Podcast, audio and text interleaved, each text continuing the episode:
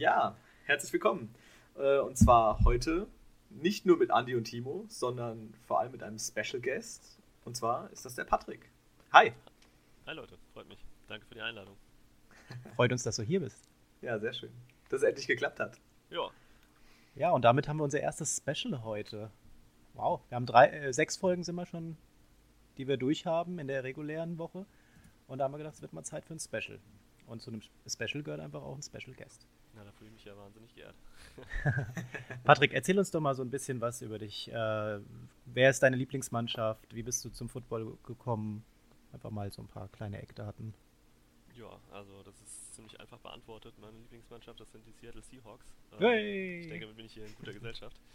Ähm, da hat man ja immer gleich, sage ich mal, die Unterstellung im Rücken, ähm, Bandwagon-Fan zu sein. Vor allem, weil sich, sage ich mal, so die Zeit, in der ich mich für Football interessiert habe, ungefähr auch mit diesem Zeitraum der Erfolgswelle der Seahawks deckt. Ähm, meine Affinität für diesen Verein kommt allerdings nicht wirklich von dem Erfolg her. Ich bin generell jetzt niemand, der äh, bei einer Auswahl eines Sportteams unbedingt dahingehend äh, darauf achtet, äh, ob irgendwelche Erfolge vorliegen oder Erfolge ausstehen, ähm, sondern es ist vielmehr die Liebe zu dieser Stadt Seattle, ähm, von der ich eigentlich schon immer ein Fan war und ähm, ja, von daher lag es dann auch nah, ähm, sich sozusagen dem Footballteam anzunähern und ähm, ja, dass es in den letzten Jahren auch einfach wahnsinnig viel Spaß macht, ähm, Fan der Seahawks zu sein, muss ich glaube ich nicht weiter erläutern, gerade aktuell mit Russell Wilson. Was könnte es Besseres geben? Einfach ein Feuerwerk, was da abgefeuert wird. Aber du hast es ja auch nicht immer leicht, ne? weil ähm, du hast zu Hause jemanden sitzen, der eher so in der Lila-Fraktion unterwegs ist und zwar ähm, ja, für die Minnesota Vikings cheert. Ja, das ist äh, familiär bedingt, könnte man sagen. Also die Herkunft ihrer Familie bedingt da, sage ich mal, die Affinität. Aber auf jeden Fall ist das bei uns ein guter Farbmix, der sich aber trotz der ja, möglichen Rivalität eigentlich ganz gut versteht. Und ich, ich äh, tue mir eigentlich auch ziemlich leicht, beiden Teams Glück zu wünschen in der Saison. Nur halt jetzt das letzte Matchup zwischen den beiden, da ist natürlich klar, wo mein Herz schlägt. Und äh, das ist dann das einzige Spiel in der Saison, wo ich mir wirklich wünsche, äh, dass die Vikings es nicht schaffen. War ja auch eine knappe Kiste jetzt gewesen. Ein Punkt Unterschied, also da war für jeden was dabei. Für mich war es zu viel Spannung. Mal wieder auf jeden Fall. Man muss ja auch sagen, ob man die Seahawks nun mag oder nicht. Ich kann jedem nur empfehlen, schaltet die Spiele ein. Die letzten zwei oder drei Spiele waren eigentlich alle gerade am Ende wahnsinnig spannend. Ähm, für mich ein Ticken zu spannend. Um ja, für um mich war es auch nichts. Also die, die Dolphins und die Vikings haben einen dann doch äh, ein paar extra graue Haare verschafft. Das wohl war. Ja, es hätte auch in die andere Richtung gehen können, ja. Ja, wir haben uns gedacht, wir haben so ein paar Themen aufgeschrieben, äh, über die wir heute gerne sprechen würden. Und äh, wir hatten es jetzt äh, schon in unserer Folge vom Donnerstag mal angerissen gehabt. Ähm, die Thematik äh, oder beziehungsweise das Thema des Abends, äh, Dak Prescott, diese wahnsinnige Verletzung und auf der anderen Seite äh, dann die bewegenden Momente, als wir Alex Smith wieder auf dem Spielfeld sehen durften. wie hast du denn diese zwei Momente erlebt, von der Verletzung Dak Prescott über eben die Rückkehr von Alex Smith? Also ganz ehrlich, die, die Verletzung von Dak Prescott, das hat mich schon umgehauen, ehrlich gesagt. Ich habe das Spiel auch geguckt. In dem Moment, wo ich das gesehen habe, muss ich schon sagen, also das Anblicke, die möchte man ja nicht sehen. Also es ist ja völlig egal, wie man zu einem Spieler oder zu einem Team steht, das wünscht man keinen. Das ist nicht schön, das sah auch wirklich übel aus. Ähm, es scheint ja jetzt im Nachgang doch etwas besser gelaufen zu sein, als, äh, als man vielleicht zuerst gedacht hatte. Aber es ist am Ende des Tages trotzdem Season-Ending, keine Frage. Eine schlimme Sache für die Cowboys auf jeden Fall. Ähm, er war gerade auf dem besten Weg, eine Top-Saison, vielleicht seine Karriere beste hinzulegen. Also das ist auch in persönlicher Sicht, aus persönlicher Sicht letzten Endes eine Tragödie. Ähm, ja, jetzt werden wir mal schauen müssen, was, ähm, was Andy Dalton sozusagen reißen kann für die ähm, Cowboys. Aber ich denke mal, er ist Veteran und hat Erfahrung. Und ähm, ich denke mal, als guter Game Manager ähm, wird er sich sicherlich auch präsentieren können. Tritt auf jeden Fall in große Fußstapfen. Dak Prescott bis dato äh, schon 1800 Yards geworfen, ne? Ja, das ist richtig. Mal sehen, was da passiert. Also, die, ich meine, das zeigt, dass generell äh, in dieser Offense das Potenzial ja da ist, um, um eben so abliefern zu können. Ähm, jetzt ist halt die Frage, ob äh, Andy Dalton tatsächlich dann auch ähm, an diese Leistung von Dak Prescott anschließen kann. Ne? Andi, das hatten wir ja auch schon thematisiert gehabt und äh, wird auf jeden Fall spannend, denke ich mal. Ja. Da gehe ich mal von aus. Wird auf alle Fälle sehr spannend werden. Also ich denke, sie haben mit Abstand den besten Backup-Quarterback. Und ja, mal gucken, was das noch gibt. Also ich denke, ähm, es könnte viel schlechter sein. Ich glaube, da gibt es andere, die nicht so die Qual der Wahl haben. Ja, Spoiler-Alarm. Aber ähm, ja, äh, auf der anderen Seite, wir hatten es ja gesagt, Alex Smith feiert sein Comeback, der ja auch wirklich äh, eine Mega-Verletzung davon getragen hat. Ähm, gefolgt von einigen Operationen, ähm, Entzündungen, wo, wo zwischendrin wirklich auf der Kippe stand, ob das Bein tatsächlich auch abgenommen werden muss. Ähm, hast du das mitverfolgen können, so diesen, diesen Comeback-Moment von Alex Smith? Ja, also habe ich auf jeden Fall. Ich habe es auch gesehen. Ähm, das war auch ein sehr emotionaler Moment für ihn, glaube ich. Das hat man auch gesehen im Fernsehen. Ähm, auch im Nachgang die Interviews, auch im Vorfeld. Ähm, da hat man schon gesehen, das ist eine ganz große Nummer für ihn. Das hat er selber nicht mehr geglaubt, dass es nochmal so weit kommt. Ich muss sagen, ich wünsche ihm das, äh, ich gönne ihm das und, und wünsche ihm das Beste. Also es freut mich sehr. Also wie gesagt, hätte kaum jemand gedacht nach all diesen Wendungen, dass es jetzt nochmal so weit kommen könnte, dass er tatsächlich als äh, Starter dann auch auftritt. Also ich fand es auch wirklich toll, das zu sehen, im Kreise seiner äh, Familie da wieder so ein Comeback feiern zu dürfen. Ähm, hoffen wir mal, dass die Leistung äh, auf dem Platz dann auch wieder an alte Tage anknüpfen kann. Ja, das wünschen wir. Andi, du hast es eben angerissen. Ähm, Thema Backup-Quarterbacks. Da haben wir ja diese Saison äh, verletzungs-, krankheitsbedingt schon den ein oder anderen Backup oder Backup vom Backup auf dem Platz gesehen. Ähm, ja, äh, meiner Meinung nach eher weniger äh, erfolgreich. Ich würde sagen, wir gehen einfach mal durch. Ich, so, ähm, ich habe jetzt mal so als, als Hauptpunkte die Broncos, die 49ers, die Patriots und jetzt eben die Cowboys aufgeschrieben.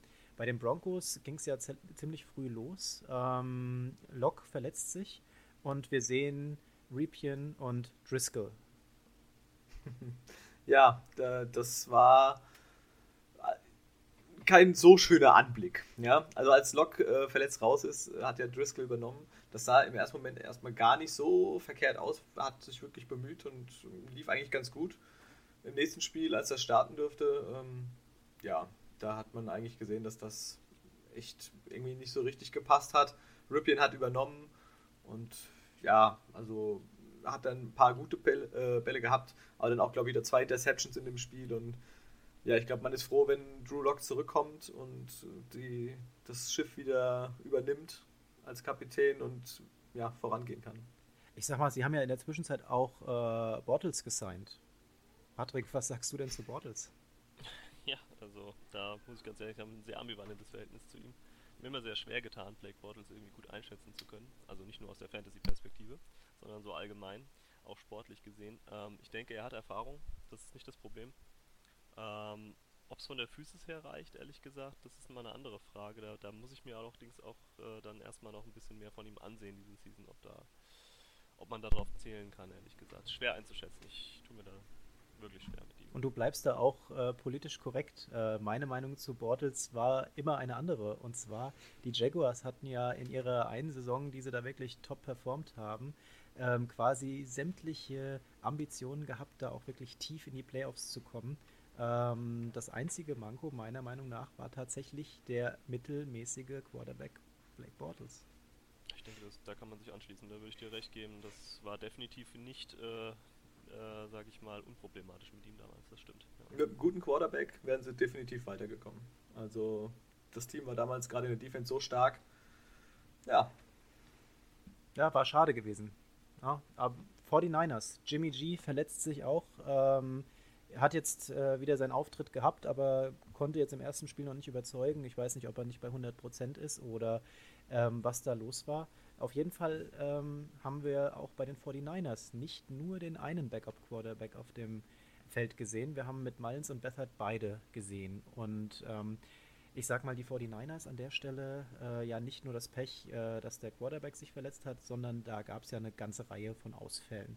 Wir haben Kittel, der als Top Tight End ausgefallen ist. Wir haben äh, Mustard, der auch als äh, Top Running Back dort ausgefallen ist.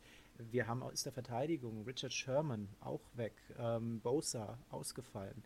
Also die 49ers wirklich mit, mit einigen Fällen, ähm, die zu kompensieren es galt. Ähm, und ich muss sagen, ähm, mit ihrer zweiten und dritten Mannschaft, gerade in den ersten zwei Spielen, fand ich es noch recht gut. Ähm, allerdings ähm, wurde ich dann schnell eines Besseren belehrt, denn die letzten Spiele der 49ers äh, haben alles andere als überzeugt. Was sagt ihr denn zu der Backup-Quarterback-Situation und vielleicht jetzt auch zu Jimmy G ähm, in der Haupt-Quarterback-Funktion bei den 49ers? Also ähm, man muss ganz klar sagen, dass die Backup-Quarterbacks beide ähm, nicht abgeliefert haben.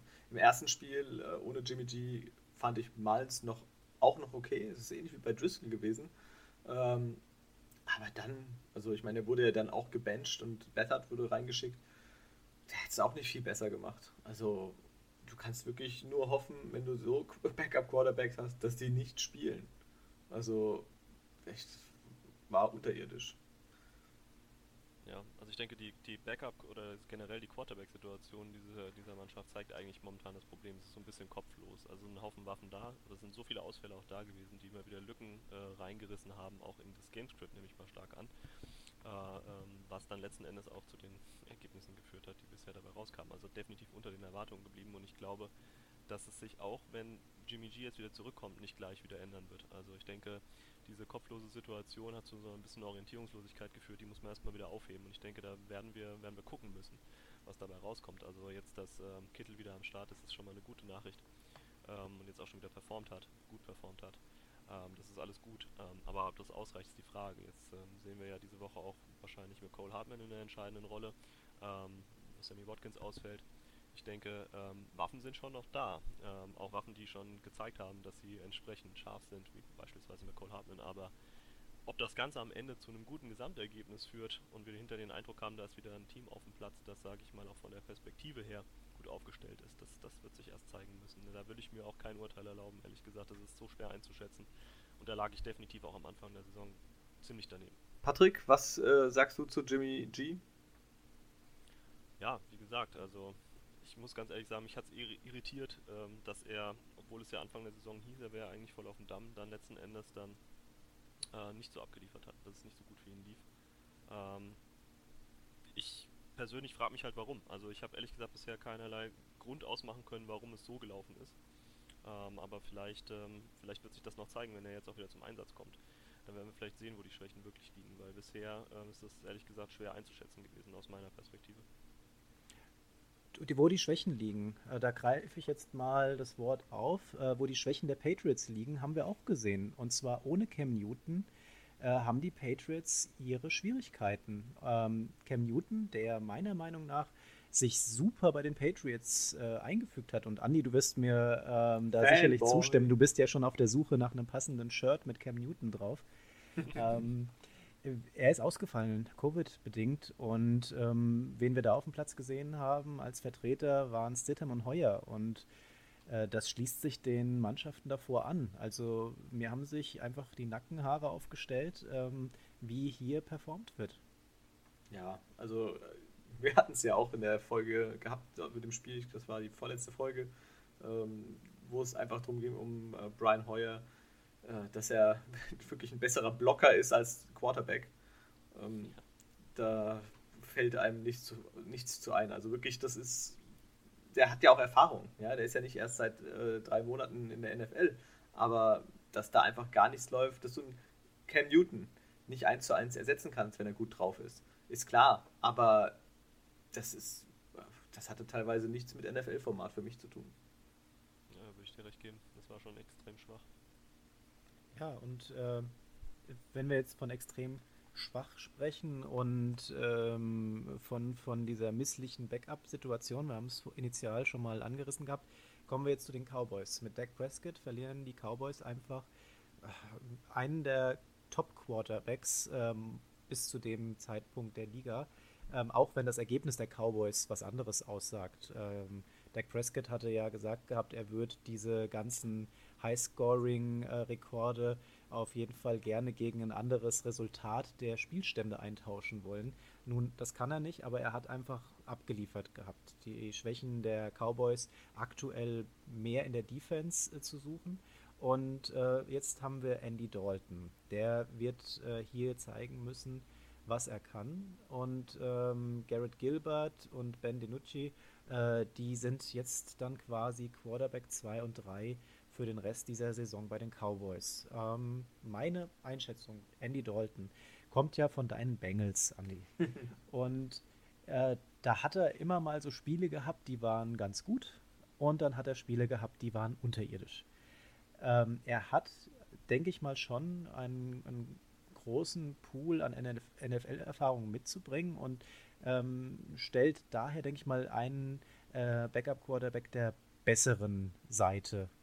Hat jetzt auch quasi dieses äh, Übernehmen mit dem Ausfall von Dak Prescott gezeigt. Der, der ist noch da, der weiß noch, was er macht, wie er Leute anspielen muss. Jetzt muss sich das in Kontinuität äh, umwandeln und ähm, er muss äh, quasi die Cowboys versuchen, aus der misslichen Lage, in der sie jetzt äh, nun einmal sind, irgendwie herauszunavigieren. Das wird schwer, aber die Waffen hat er. Was sagt ihr zu Andy Dalton und wo stuft ihr die Cowboys jetzt nach, dem, nach der Verletzung von Dak Prescott ein? Werden die nochmal in irgendeiner Form es schaffen, ähm, dort was zu reißen? Ich meine, die Division ist ja auch nicht gerade die stärkste von, äh, von den Cowboys. Wir, wir sprechen jetzt hier an der Stelle ähm, von der NFC äh, East. Äh, zusammen im Pool mit den Cowboys sind die Eagles, äh, das Washington Football Team und die New York Giants. Also, ähm, ja, du hast es schon gesagt, oder wir hatten es vorhin auch schon kurz drin. Äh, also ich finde auch, Dalton äh, ist für mich wahrscheinlich mit der stärkste Backup-Quarterback. Letztes Jahr, bis letztes Jahr war er Starter gewesen. Und er hat viele Spiele für die Bengals gewonnen. Also er hat sie ja auch in die Playoffs geführt. Ähm, und mit dem Team, was er für Möglichkeiten hat, also er ist schon wirklich ein guter Quarterback. Jetzt muss man halt gucken, wie er in dieses System passt und das, was wir jetzt zum Ende des Spiels, als sich Dak Prescott verletzt hat, gesehen haben, hat auf alle Fälle Lust auf mehr gemacht und ich bin gespannt, wie sich das entwickelt. Mich auf jeden Fall anschließen. Vielleicht noch hinzufügen, dass äh, mein Eindruck der ist, dass halt mit Dak Prescott so eine extreme Leichtigkeit eingetreten war, jetzt gerade die letzten Wochen auch, auch kurz bevor er, wie gesagt, ausgefallen ist, gerade das Spiel hat das ja super äh, exemplarisch dargestellt, ne? also mit diesem gefakten äh, oder selbst äh, zum eigen gemachten Philly-Special. ähm, da war eine gewisse Leichtigkeit im Spiel da. Bin mir nicht sicher, ob die jetzt gleich wieder verfügbar sein wird mit dem Andy Dalton, wird das Spiel sicherlich ein anderes sein. Aber ich gebe dir recht, er ist einer der stärksten Backups auf jeden Fall. Und ähm, ich denke, dass sie, dass sie ihren Weg finden werden. Ich denke, sie werden schon ein bisschen am Skript arbeiten müssen. Sie werden sicherlich die ein oder anderen Änderungen machen müssen. Offensive Waffen haben sie genug. Defensiv sieht es ein bisschen anders aus, nach meiner Einschätzung. Aber daran ändert sich ja nichts ähm, aus der Perspektive. Nur ich denke, es wird vielleicht einfach die Karten in der Offensive nochmal neu mischen. Man hat ja gesehen, dass äh, gerade unter den Wide Receivers da durchaus äh, andere Prioritäten geherrscht haben, äh, was die Anspielstationen anbelangt, als man das vielleicht am Anfang der Saison ja postuliert hätte. Ja. Das auf jeden Fall. Ich meine, Dak Prescott, Amari Cooper, der Connect war einfach da. Das hat super funktioniert. Und im letzten Spiel, äh, Amari Cooper, wir hatten es ja auch schon besprochen gehabt, ähm, hat die dritte Geige gespielt gehabt. CD Lamp auf jeden Fall äh, nochmal einen Riesenschritt nach vorne gemacht und auch Michael Gallup, ähm, der abgeliefert hat. Also die Cowboys, zumindest auf der Position der Wide Receiver, mit drei Mega-Waffen ausgestattet. Auf jeden Fall. Also könnte denke, definitiv schlechter laufen, ja. ja. Und ich denke, Andy Dalton ist halt definitiv erfahren genug, um sich zumindest nach einer gewissen Eingewöhnungszeit diese Waffen auch zunutze machen zu können. Also von daher denke ich mal, für die Cowboys ist die Saison noch ganz und gar nicht gelaufen. Allerdings natürlich trotzdem ein Rückschlag, muss man ganz klar sagen. So gut wie das, sage ich mal, lief mit Dak Prescott, sollte man jetzt vielleicht nicht unbedingt erwarten, dass es weiterläuft. Aber ich denke schon, dass sie äh, ihren Weg finden können und auch noch einiges reißen. Aber jetzt mal von den Backup-Quarterbacks weg zu einem eventuell neuen potenziellen Starter. Jemand hat heute einen neuen Vertrag unterschrieben oder beziehungsweise soll ihn jetzt unterschreiben. Äh, den hatten wir ja auch schon im Podcast angesprochen. Ähm, von den Bell? Genau. Ja, du hast mir die Überleitung ein bisschen kaputt gemacht. Ich wollte eigentlich sagen, äh, wer auf jeden Fall äh, in dieser Saison nichts mehr reißen wird, sind die Jets. Aber einer zieht die Reißleine. und zwar Livian Bell, wir hatten darüber gesprochen gehabt. Ähm, die äh, Jets haben ihn entlassen.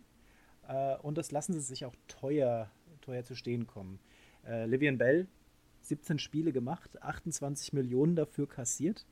Und ähm, die, die Jets mit einem Deadcap in 2020 von 15 Millionen und weitere 4 Millionen Deadcap noch in 2021. Also die bezahlen für den Jungen weiter, auch wenn sie ihn rausgeschmissen haben. Die hatten einfach keinen Bock mehr auf Le'Veon Bell.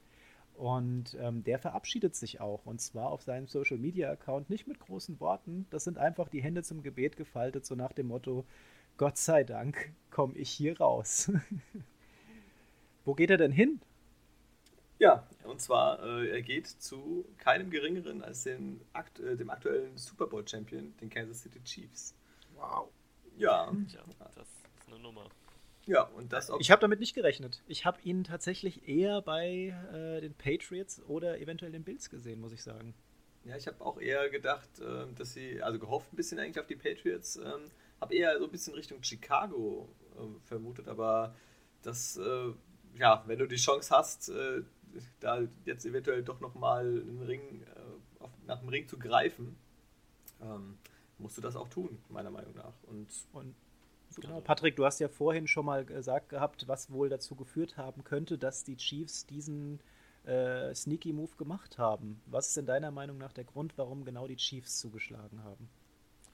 Naja, also ich denke, Clyde edwards helaire nachdem es wirklich gut aussah Anfang der Saison und äh, naja, so ein gewisser Hype, der dann immer darum entsteht, der dann auch durchaus da war, kann man ja nicht leugnen. Ich denke, der ein oder andere wird sich dabei selbst erwischt haben. Nach dem ersten Ähm, Spiel, das war ja, ja einfach Wahnsinn. Ich habe es ja selber gesehen und dachte auch, Wahnsinn, das ist vielleicht der Rookie of the Year. Und jetzt hat man die letzten Wochen gesehen, naja, da sah es dann schon wieder ein bisschen anders aus. Und ähm, generell scheint da gerade momentan in der Hinsicht einiges zu fehlen. Deswegen ist Le'Veon Bell eine super Option, weil er bietet dir auch die nötige Flexibilität. Also du hast den, du kannst ihn natürlich im Field einsetzen, du kannst ihn aber natürlich auch in der Tiefe einsetzen. Aber wird er performen? Das ist halt die Frage, halt die weil wir Frage. haben ihn äh, in seiner Blütezeit, würde ich es schon fast äh, sagen, bei den Steelers gesehen. Und da hat er ja wirklich abgeliefert. Äh, wir erinnern uns, wir hatten als Wide Receiver Antonio Brown, wir hatten äh, dann eben auf der Running Back Position äh, Livian Bell. Und da haben die Steelers ja wirklich nur Punkte geholt gehabt, ähm, bis dann eben dieses Vertragspoker-Ding äh, aufgekommen ist. Also ich unterstelle mal, dass es auch viel damit zu tun hat, wie er bei den Jets unter war und mit Adam Gase, glaube ich, ähm, als Head Coach. Ähm, das war von vornherein keine gute Kombination und du hast ja auch gesehen, dass Adam Gase gerade momentan, ich weiß ja nicht, was der Mann momentan macht, aber es hat, macht so ein wenig den Eindruck, als würde er dieses Team absichtlich vor die Wand fahren wollen. Ähm, mit diesem Move jetzt ähm, auch Le'Veon Bell gehen zu lassen. Das sind natürlich dann wieder die Unterstellungen aus allen Richtungen. Der eine sagt ähm, so, der andere sagt so. Das waren ja dann auch wieder Stimmen laut geworden, die sagten, Le'Veon Bell wäre im Lockerroom schwierig gewesen und wäre schlecht für das Team und für die Teammoral gewesen und so weiter und so fort. Das ist ja alles etwas, was man von außen nicht wirklich verifizieren kann, aber nichtsdestotrotz hast du dann einfach so einen Topspieler, der so ein unfassbares Potenzial einfach hat und du schaffst es nicht, den ordentlich einzusetzen und das nicht erst diese Saison. Das gilt Das- auch für die letzte und das ist schon ja, also allein an ihm, allein an ihm kann es dann wiederum auch nicht gelegen haben. Das liegt natürlich auch, äh, muss man ein bisschen sagen, nicht nur zwingend an ihm, ähm, vor allem auch natürlich an einer unglaublich schlechten O-Line der Jets. Ja. Also wenn er, Aber jetzt mal von den Jets ab, provokativ gefragt. Ich meine, ja, bei den Jets ähm, kann man äh, sicherlich hier und da die äußeren Umstände noch hinterfragen. Aber ähm, davor, wie gesagt, bei den Steelers hat er performt gehabt. Die waren eben nicht äh, bereit, ihm das zu zahlen, was er haben wollte. Und da ist er ja auch nicht im Guten gegangen. Das war ja schon ähm, äh, eine mediale Schlammschlacht gewesen. ja, es war ein Holdout. Also ja, hat sich weggestreikt. Ja, ähm, er ist ein bisschen aus der Generation der, sag ich mal, noch relativ jungen Spieler, die solche Aktionen scheinbar irgendwie mit einer gewissen Leichtigkeit machen. Hat man ja im letzten Jahr durchaus eine, oder in den letzten Jahren durchaus einige solche Aktionen gesehen. Ähm, er ist bestimmt auch kein einfacher Charakter, deswegen, das wird auch was dran sein. Ich sage nur, dass äh, ich denke, dass seine Performance oder den, sag ich mal, die nicht unbedingt effiziente oder auch teilweise wirklich nicht intelligente äh, Art und Weise, wie er eingesetzt wurde in dieser Offense bei den Jets, nicht unbedingt nur mit ihm zusammenhing, sondern ich denke, das ist dann trotzdem das Produkt dieser Kombination gewesen. Deswegen, auch bei den Chiefs wird es sicherlich spannend zu sehen, wie er sich da einfügt. Ähm, am Anfang, in den ersten paar Wochen, ist das im Regelfall nicht so das Problem, aber man wird das dann schon, denke ich mal, noch im Verlauf der Saison, späteren Verlauf der Saison sehen, äh, ob er sich denn da besser einfügen kann. Also ganz ehrlich, meine Erwartung an ihn ist, ähm, wir haben gesehen, wie er spielen konnte bei den Steelers, bei den Jets kaum äh, irgendwas davon gesehen. Ähm, ich erwarte jetzt tatsächlich relativ früh, ähm, dass er zeigt, was er abliefern kann. Wenn er das nämlich nicht zeigt, ähm, sehe ich ihn auch nicht lange bei den Chiefs. Und äh, dann wird es auch langsam eng, weil wenn du dann aus dem dritten Team gehst, ohne zu performen, ähm, dann hast du einfach keinen Marktwert mehr. Also ich das ist richtig. Ich denke mal, ähm, er wird uns nicht enttäuschen, er wird sein Team nicht enttäuschen und ich denke, er wird jetzt auch besser abliefern, als er das bei den Jets zuletzt getan hat. Hoffen wir Prediction. dem Andi da zustimmen. Ich meine jetzt mal Verletzungen außen vor. Sowas hat man natürlich jetzt nicht im Griff und sowas weiß Klar. man vorab nicht. Aber ich denke auch ansonsten, ähm, er hatte ja offensichtlich klar gemacht, dass er äh, sich nicht optimal eingesetzt fühlt, dass er mehr performen kann, unzufrieden damit ist, dass er das nicht zeigen kann. Und ich denke, er ist durstig darauf, das zu tun. Das, das Potenzial hat, brauchen wir, glaube ich, nicht weiter auszuführen. Das ist, das ist klar ersichtlich und ich denke auch, dass er eigentlich trainingstechnisch recht gut auf dem Stand ist. Also von daher auch recht schnell reinkommen sollte. Ähm, und ich denke schon, dass wir einiges von ihm sehen werden, aber. Und Andi, bei dir habe ich gemeint, rausgehört zu haben, dass du nach deinem Shirt mit Newton danach ein Chiefs-Shirt suchst mit Levian Bell drauf. Ah, nee. Also ein Chiefs-Shirt vielleicht, aber ähm, dann nicht mit Bell drauf. Also ich weiß nicht, ich bin kein Riesenfan von ihm und ja, erstmal suche ich nach dem Newton-Shirt weiter. Sehr gut. Ein Schritt nach dem anderen. Genau. Wir, wir kommen zum nächsten Themenbereich. Wir wollten uns ähm, mal die Divisions anschauen. Und ähm, da haben wir gesagt, wir fangen mit der AFC an und danach geht es mit der NFC weiter. Und äh, auch zwischen den beiden Conferences, Patrick, du hast es gestern mal äh, uns schon gesagt gehabt, gibt es ja hier und da die, den Aufschrei, dass die eine Liga sagt, wir werden benachteiligt. Beziehungsweise es heißt benachteiligt, also momentan, sage ich mal, ein gewisses Ungleichgewicht da wäre. Ja, das, das durchaus. Ähm, das war die Jahre anders. Da ging es eigentlich immer so in die Richtung, dass man gesagt hat, die NFC ist da definitiv stärker aufgestellt. Ähm, das würde ich dieses Jahr nicht mehr so unbedingt unterschreiben. Andererseits ist es vielleicht auch noch zu früh, das abschließend zu bewerten, aber man sieht so eine gewisse Tendenz, dass momentan in der AFC die, ähm, ja, der Wettbewerbsfaktor größer ist. Etwas stärkere Teams unterwegs sind, was ja. zumindest jetzt aktuell das Scoring angeht. Vor allem im Verhältnis zueinander. Und ähm, ich denke, das ist das, was den Unterschied momentan ähm, für die AFC ausmacht. Oder besser gesagt für die AFC im Kontrast zur NFC. Vielleicht können wir einfach mal ähm, einsteigen mit der AFC East. Ja. ja. da haben wir die Bills, die Patriots, die Dolphins und die Jets. Äh, angeführt wird das Ganze von den Bills äh, mit einem 4 zu 1. Und ähm, ja, ich glaube, äh, die Jets stehen ganz ähm, zurecht mit 0 zu 5 auf dem letzten Platz. Und dazwischen bleibt es spannend. Sowohl Patriots als auch Dolphins. Ähm, Patriots mit 2-2 und die Dolphins mit 2-3 aber mit Potenzial, würde ich sagen. Also die Patriots ähm, haben ja ein Spiel weniger durch diese ähm, Corona-Geschichte. Ähm, und ja, dadurch hat sich das ja verschoben. Bye Week, ich glaube Woche, Woche 4 war das gewesen. Ähm, oder Woche 5, jetzt letzte Woche, genau. Ähm, ja, und ich denke mal, die stehen, wenn sie Glück haben, danach 3-2.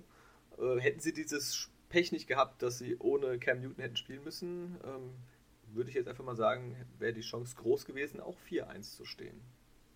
Dann wäre es definitiv knapper zwischen den Bills und den Patriots. Und vor der Saison konnte man das jetzt eigentlich nicht so ganz absehen. Also ich habe eher gedacht, dass die Bills vorne weggehen, okay, aber die Patriots auf Platz 2 ähm, und eigentlich eher mit Tendenz nach oben, hätte ich so nicht gesehen. Ja, ich denke mal, da muss man weiterschauen. Ähm, was äh, die Bills jetzt in ihren nächsten Spielen machen. Die haben jetzt halt äh, im äh, letzten Spiel dann doch schon so ein bisschen gestruggelt, muss man ja sagen. Und ähm, ja, äh, ich würde sie aber noch nicht ganz abschreiben, um ehrlich zu sein. Also ich denke, für die Bills ist einiges schiefgelaufen im letzten Spiel, aber ich glaube nicht, dass das jetzt schon irgendwie eine Trendwende oder irgendwas ankündigt. Also ich denke auch Josh Allen wird äh, diese Woche wieder zeigen, was er kann. Also der ist ja sowieso diese Saison unfassbar gut drauf. Ähm, da mache ich mir eigentlich bei den Bills wenig Sorgen. Ich denke schon, dass die meiner Ansicht nach schon irgendwo gesetzt sind für den ersten Platz. Aber was heißt schon gesetzt in der NFL, nicht wahr? Dann haben wir auf dem dritten Platz da ja noch die Miami Dolphins, die sich momentan richtig gut präsentieren. Und ich gebe Andy vollkommen recht. Äh, unter Cam Newton hat das mit New, äh, New, England definitiv auch ein bisschen anders ausgesehen, jetzt schon vom Standing her und auch glaube von dem, was da noch rauszuholen ist. Aber mit Miami sollte man diese Saison vielleicht auch rechnen. Ich meine, Ryan Das ist die Wundertüte in dieser Gruppe. Ne? Mal sehen, ob sie diesen Spirit und den Drive, den sie jetzt aktuell gezeigt haben in den letzten zwei Spielen, dann auch äh, äh, mit der Niederlage gegen die Seahawks, was ja auch nur eine ganz knappe war, äh, da haben sie sich super präsentiert gehabt. Und Fall. ich glaube, da äh, müssen wir auf jeden Fall mal ein Auge drauf behalten. Ein Auge drauf behalten sollten wir auf die AFC North, die mega stark aufgestellt ist. Da haben wir die Steelers, die Ravens, die Browns und die Bengals. Ja. Das klingt so abwertend, wenn du Bengals sagst. Hier, äh, man muss natürlich sagen, klar, Steelers, das erste ungeschlagene Team, was wir jetzt bei uns hier haben, mit 4-0. Ähm, auch ein Spiel weniger. Ähm, die Baltimore Ravens 4-1, die Cleveland Browns ebenfalls 4-1 und die Bengals mit 1-3-1. Ähm, also ich sag mal, in dieser Division finde ich mit den Bengals mit 1-3-1 äh, das noch im Rahmen. Ja, also ich meine, die hätten auch äh, anders dastehen können. 0-5 stehen können. Hätten sie machen können. 5-0 hätten sie nicht stehen können, aber vielleicht hätten sie auch 2-3 äh, oder 3-2 stehen können. Also es waren ja teilweise echt knappe Dinger und dafür stehen sie respektabel da. Und Burrow macht einen guten Job. Das müssen wir ja auch mal äh, lobend erwähnen. Ja, ne? also gut, das letzte Spiel, das, das vergessen wir. Da will ich jetzt auch, glaube ich, nicht weiter drüber reden und nachtreten. Äh, das war nix. Ähm, aber an sich, was Joe Burrow da schon zeigt, ähm, gefällt mir an sich schon ganz gut, muss ich sagen. Ja, der entwickelt sich und ich denke, der hat eine gute Perspektive auf jeden Fall. Ich denke, das ist die AFC North ist ein gutes Beispiel dafür, was momentan der AFC so generell attestiert wird. Das, was wir jetzt gerade am Anfang kurz angesprochen haben, dass da momentan mehr Competitiveness drin wäre oder mehr Wettbewerb stattfindet. Ich denke, hier ist ein besonders krasses Beispiel. Ne?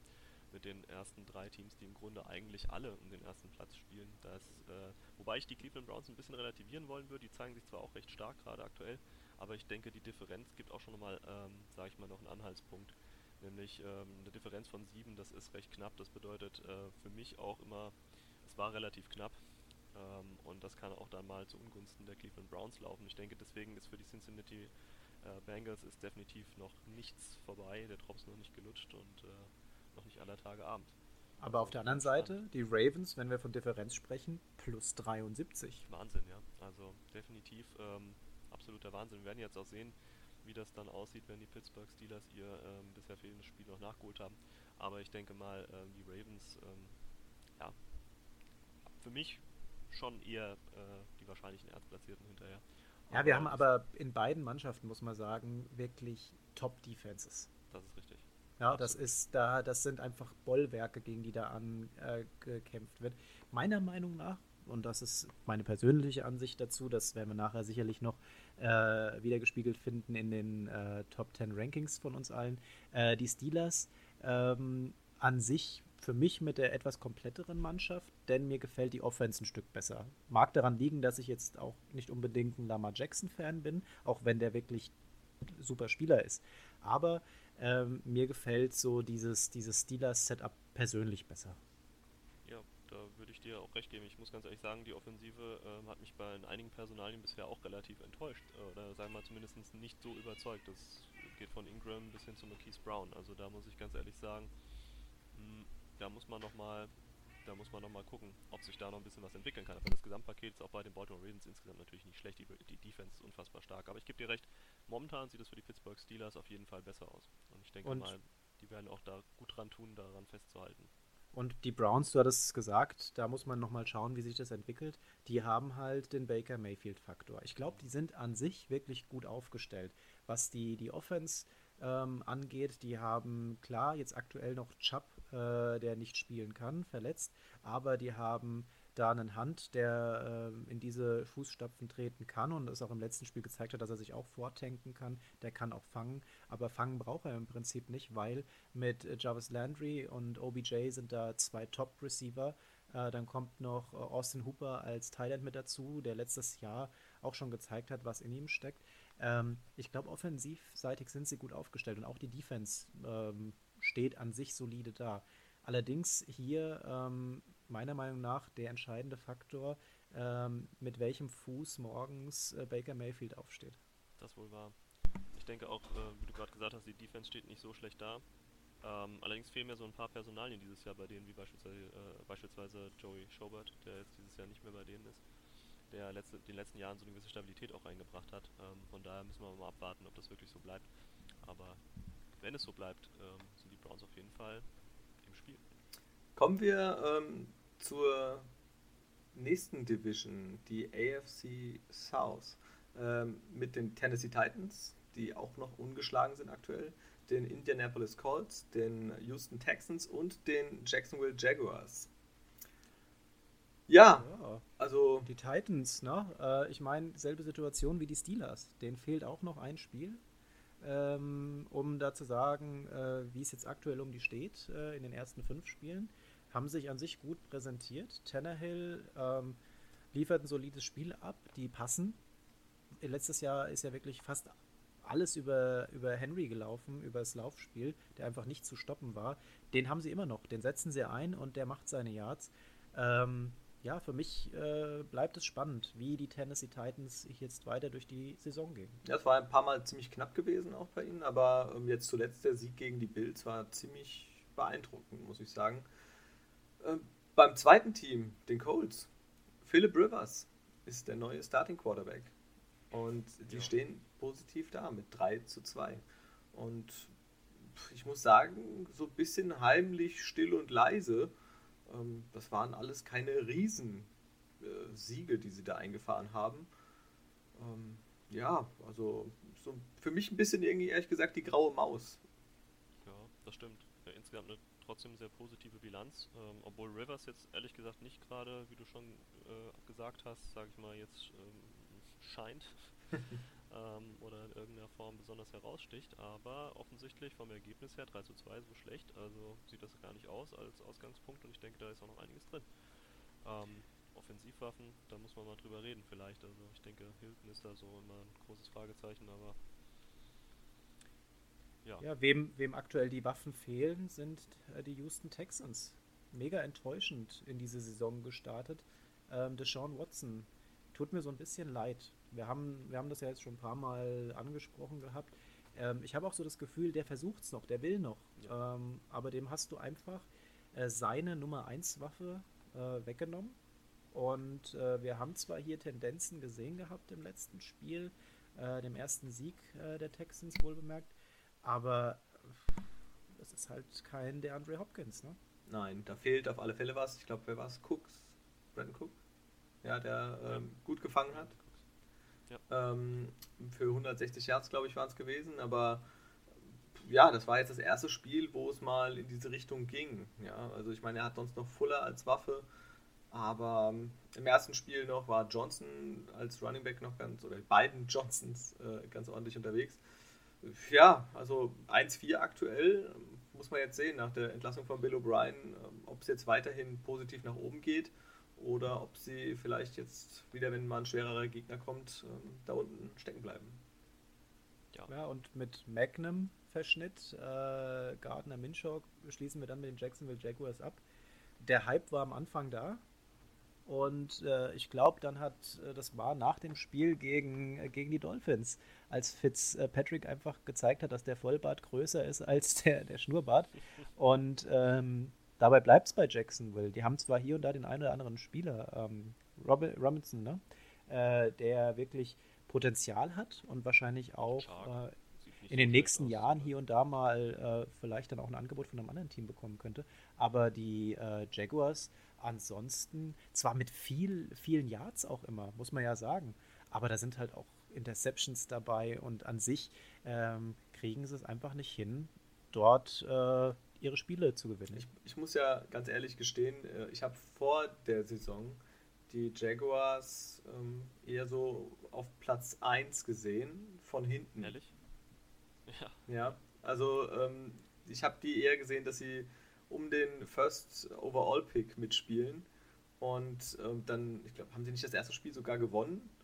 Und jetzt halt, ich glaube, ja, jetzt viermal hintereinander verloren. Genau, richtig, ja. ja. Und ähm, ja, das war so ein bisschen, also es waren ja auch mal knappere Spiele dabei und ja, also sie präsentieren sich auf alle Fälle besser, als ich es vor der Saison gedacht hätte. Ja, und knapper wird es auch in der AFC West. Denn da sind wir mit den Kansas City Chiefs, äh, die auf der Position 1 stehen. Wir haben die Las Vegas Raiders, die an der Ehre der Chiefs gekratzt haben. und ähm, dann haben wir noch die Broncos und die Chargers. Und ähm, ja, wer hätte gedacht, dass die, die Raiders hier ähm, knapp hinter den Chiefs stehen? Ich meine, klar, die Chiefs 4-1, aber die Raiders mit 3-2 hinten dran, hätte ich jetzt nicht direkt gedacht. Ja, definitiv nicht. Also Las Vegas vielleicht, wobei so riesig ist die Überraschung vielleicht gar nicht. Ich sage mal, ähm, Derek Carr ist einfach ähm, vielleicht, wenn man danach fragt, wer ist momentan der wichtigste Spieler in, in seinem Team bzw. in dieser Kombination oder am unersetzbarsten, dann würde ich, ähm, würd ich Carr definitiv äh, mit ganz oben sehen. Man sieht ja einfach auch, wie gut es momentan funktioniert und wie wichtig das auch ist, dass äh, Derek Carr da in der verantwortungsvollen Position ist und ähm, die Plays macht. Ähm, ich denke, das hat man auch in den letzten Jahren, hat sich das schon angedeutet. Ähm, nicht unbedingt in der Saison, als man in London gegen die Seahawks gespielt hat. Ein wunderschönes Spiel. Ich war ja live im ja. Stadion. Äh, aus Sicht der Seahawks ein toller Abend. Die Raiders äh, damals als Heimmannschaft, man hat nichts von Raiders-Rufen äh, gehört im Stadion. Die Seahawks-Rufe waren um einiges lauter und auch das Stadion, die Farben, in die es getränkt waren, war eigentlich mehr ein, ein Seahawks-Stadion, als dass es ein Raiders-Stadion war. So war auch da das Spielergebnis und insgesamt sah Derek Carr da auch ziemlich schlecht aus. Aber das hat sich seither eigentlich geändert und ich muss ganz ehrlich sagen, gerade momentan gefallen mir die Raiders wirklich sehr gut. Und ich denke, dass ähm, die auch absolutes Potenzial haben, vielleicht sogar hier für Platz 1 zu gehen. Auf der anderen Seite steht natürlich immer noch Patrick Mahomes und äh, naja, da müssen wir nicht drüber reden. Ist das ein harter Brocken? Der, der ist jetzt nicht gut drauf. Der, der ist echt sauer, glaube ich. ja, aber der kann auch wieder kommen. Deswegen, da würde ich sagen, ist auch die Messe noch nicht gelesen. Ne? Nee, also im, im Sinne von, äh, der, der wird jetzt nochmal richtig Gas geben, weil ja. ich glaube, äh, diese Niederlage, die kratzt an seinem Ego. Damit äh, hätte er jetzt, glaube ich, so nicht gerechnet. Ähm, war auch, wir hatten es ja gesagt, sein äh, schwächstes, schwächstes Spiel in dieser Saison. Ähm, nicht nur, weil er verloren hat, sondern weil einfach auch das ganze Auftreten äh, nicht der Patrick Mahomes war, den wir gewöhnt sind. Und äh, ich glaube auch, also die, die Chiefs, die, die holen das Ding bei der AFC West. Und äh, die Broncos gehen so ein bisschen unter, denn ähm, die Quarterback-Situation hat die einfach ins Straucheln gebracht. Was mich äh, so ein bisschen enttäuscht, beziehungsweise der, der Spielstand, der mich enttäuscht, äh, ist der der Chargers. Und zwar 1 zu 4. Wir hatten es in der letzten Folge. Ähm, ist nicht gerechtfertigt für das, was, äh, was Herbert hier abliefert und zeigt. Ja, auf jeden Fall. Ja, also sie hätten auch ganz anders dastehen können. Also es waren so viele knappe Spiele. Er hat sich wirklich gut geschlagen, jetzt zuletzt wieder gerade gegen die Saints. Diese, diese unglaublich ähm, knappe und bittere Niederlage in der Overtime. Ähm, davor das Spiel gegen die Bucks, äh, wo auch Herbert äh, ein super Spiel abgeliefert hat. Also er hat wirklich in den ganzen, in allen vier Spielen, wo er gespielt hat, äh, eine ordentliche Leistung gebracht und ja, sie haben leider viermal verloren. Und dann stehen sie mit 1-4 da und ja, ärgerlich. Die Mannschaft ist im Umbau, aber ich glaube, die äh, investieren in die richtige Richtung. Ja, auf jeden Fall, das denke ich auch. Man sieht das ja daran, in welche Richt Richtung sie investieren. Also auf der einen Seite hast du Justin Jackson, der jetzt vielleicht gerade letzte Woche nicht unbedingt das wieder äh, gespiegelt hat, was ich jetzt gleich sagen werde, aber dabei bleibe ich trotz allem. Der zeigt, dass er hier auch äh, in einer verantwortungsvolle, äh, verantwortungsvolleren Rolle sich gut macht und ähm, auch den Erfahrungsdefizit, äh, das Erfahrungsdefizit ganz gut wettmacht. Und auf der anderen Seite dann bei den Wide Receivers ähm, Mike Williams letzte Woche gerade. Ne? Wow. Hat ja, ja. Durchaus gesehen absolutes Potenzial da. Da ist viel im Umbau. Ähm, neuer Quarterback und so weiter, der selber natürlich äh, ganz jung mit dabei ist. Und also ich denke, da ist äh, das Ergebnis spiegelt nicht unbedingt das Potenzial wieder. Und ich denke, da ist auch einfach viel schief gelaufen oder unglücklich gelaufen. Aber minus 15 Differenz, das ist relativ knapp. Ne? Das heißt, da Welch, kann sich auch noch einiges tun. Welche Division aber definitiv das widerspiegelt, was wir da sehen, ist die NFC East. Mit den Dallas Cowboys, Philadelphia Eagles, dem Washington Football Team und den New York Giants. Das ist eine Gurkendivision. ja, die Dallas Cowboys führen die Division an mit einer negativen Bilanz. 2-3. Also ähm, wir haben uns ja auch schon mehrfach darüber unterhalten, dass die auch hätten ganz anders stehen können. Ja müssen, meiner Meinung ja. nach. Wir, wir haben hier einige Spiele gesehen, ähm, die die Dallas Cowboys im zum größten Teil vierten Quarter gedreht haben. Da hat die Offense performt mit Dak Prescott und die haben abgeliefert und wirklich viele Punkte geholt. Hätten die diesen Elan und diesen Speed ab dem ersten Quarter gezeigt, dann würden die anders dastehen. Dann müssten die anders dastehen. Definitiv. Aber sie haben sich einfach zu oft selbst im Weg gestanden und wer denen auch im Weg steht, ist aktuell die Defense auf jeden Fall die Defenses würde ich unbedingt hervorheben wollen, weil ich meine, man hat ja, ich sag's ja, wir haben es ja vorhin auch alle schon mehr oder weniger einhellig gesagt, Dak Prescott war auf dem Weg, eine seiner vielleicht besten karrierebesten Saisons zu spielen und ähm, ist jetzt durch den Ausfall äh, natürlich tra äh, tragisch. Und äh, das Ergebnis aber nichtsdestotrotz spiegelt das halt so gar nicht wieder. Man sieht allerdings dann durchaus bei den Punkten, die sie, ähm, die sie zugelassen haben, dass mit der Defense offensichtlich so einiges nicht stimmt. Also ich denke auch eher die Defense ist so ein bisschen der Faktor, der dafür sorgt, dass sie jetzt hier 2 und 3 stehen und nicht ähm, 4 zu 1 oder zumindest 3 zu 2. Die haben 180 Punkte zugelassen. Ja, das ist unfassbar viel. Also deswegen, das spricht eigentlich Bände. Ja gut, allein äh, wie viele Punkte waren es jetzt gegen die Giants? Über 30? Also ähm, das zeigt alles, die Giants haben nur 81 gemacht. Ja, aber wir haben hier Spielen. das Team äh, mit den meist zugelassenen Punkten. Ja, das ist schon, schon, schon bitter. Also hätte man von den Cowboys so in der Art und Weise äh, vor der Saison, glaube ich, auch nicht erwarten können. Nein, ich meine, ja, und, immer noch äh, Leute wie Jalen Smith und ich meine, ein Vander Estelle, die ausgefallen ist, jetzt möglicherweise dann auch vielleicht sogar schon diese Woche wieder ähm, aktiviert wird. Das mag ja alles sein, aber nichtsdestotrotz musst du schon ein besseres Ergebnis abliefern können mit dem, was da auch an restlichen Personal noch in der Defense da ist, als dann 180 Punkte Spieltag zugelassen zu haben. Ja. Bessere Ergebnisse werden wir bei den anderen drei Teams aber vergeblich suchen. Mit den Eagles, Washington und Giants äh, möchte ich einfach zusammenfassen, äh, werden wir kein Feuerwerk erleben in dieser Saison. Ja, das Washington Football Team am ersten Spieltag noch gewonnen und steht mit 1-0 und denken alle, wow, was war das denn? Da haben man auch gedacht gehabt, oh, die spielen auch ganz unten mit. Und dann gewinnen die das erste Spiel, nur um danach äh, vier Spiele in Folge ziemlich deutlich zu verlieren ja, ohne große Chancen. Also die werden sich damit den Giants um den letzten Platz in ihrer Division streiten dürfen. Nee, die Giants, die holen das ganz souverän. Daniel Jones, der regelt. nee, seine Offense-Line regelt, die ihn einfach permanent äh, äh, hinsetzen lassen. Also ja. das ist ein Unding. Der arme Kerl, tut mir echt leid. Ja. Ihr habt das gehört, liebe Zuhörer, löst eure Sparbücher auf und setzt alles auf die Giants. Bitte tut das nicht. können wir nicht guten Gewissens raten. Kommen wir von einem äh, 0-5-Team zu einem vielleicht zukünftigen 5-0-Team in der NFC North, die Green Bay Packers. Aaron Rodgers ist back und wie der abliefert. Ja, hat jetzt sogar schon eine Pause so früh bekommen, also das heißt, da ist der Akku sowas von voll. Da bin ich mal sehr gespannt, was da jetzt auch gerade diese Woche kommen wird, obwohl das Matchup für ihn jetzt persönlich nicht so besonders gut aussieht, aber Aaron Rodgers und diese Saison, Wahnsinn. Der hat nicht nur eine Pause, äh, eine frühe bekommen, sondern dem werden nach und nach halt immer die Receiver weggenommen. Was denkt der sich? Ist mir egal, dann spiele ich die an, die ich noch übrig habe. Und das klappt. Richtig. Ja. Und wenn nicht, dann läufst du halt. Ich meine, du hast da ja noch jemanden wie Aaron Jones, nicht wahr?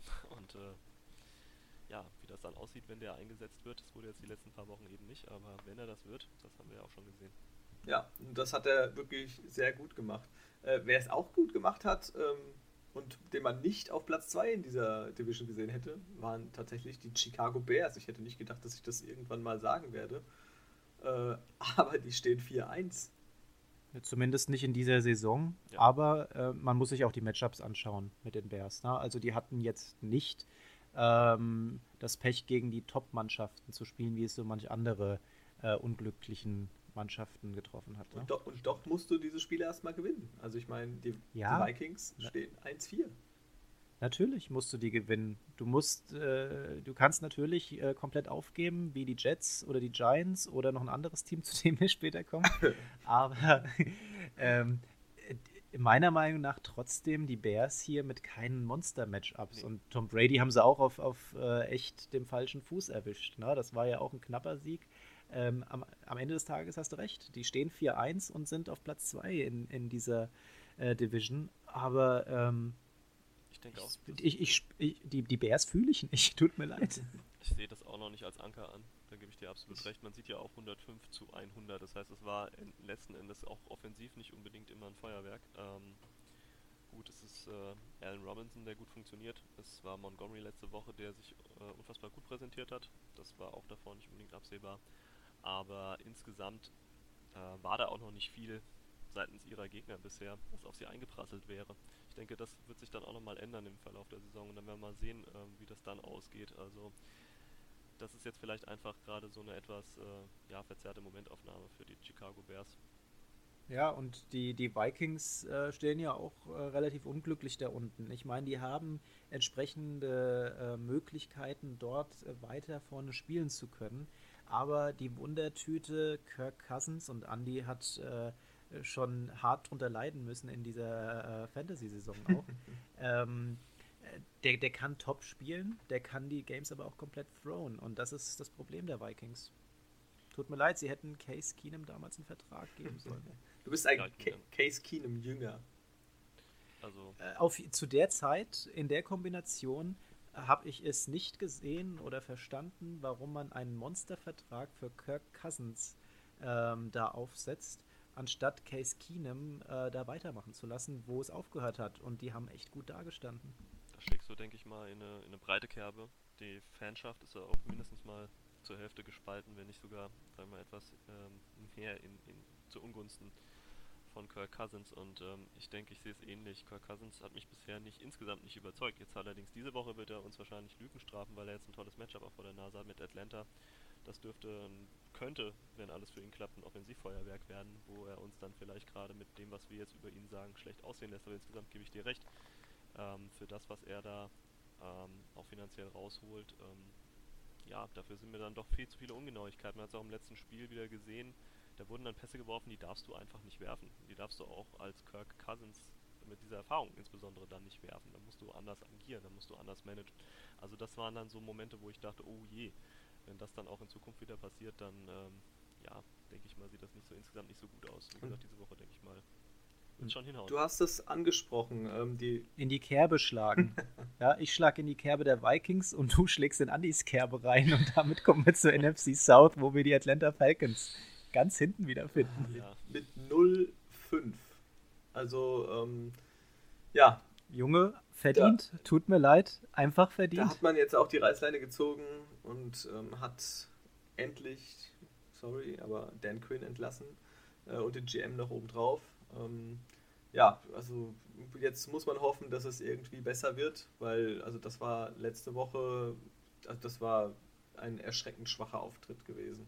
Also gegen, gegen Chicago lief es ja noch ganz gut, bis man das Spiel einfach weggeschmissen hat äh, und ich mir die Haare lila färben durfte. Äh, danke übrigens da nochmal. Ähm, aber ja, also sonst jetzt, das war wirklich von, von Anfang bis Ende nichts gewesen und die Panthers haben die Falcons einfach dahergespielt.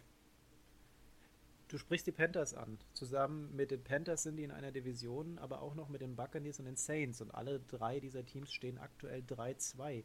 Und ähm, die, die sind auch wirklich vom, vom Skillstand aktuell eng beieinander. Äh, die größte Überraschung sind meiner Meinung nach hier die Saints. Die haben doch viele am Anfang der Saison, bevor es losging, äh, schon definitiv tief in den Playoffs gesehen und die äh, tatsächlich zwischendrin äh, ja schon so eine kleine Krise hatten. Ja, auf jeden Fall. Ich denke mal, an Camara liegt es insgesamt nicht. Der gefällt mir diese Saison trotz allem ganz gut.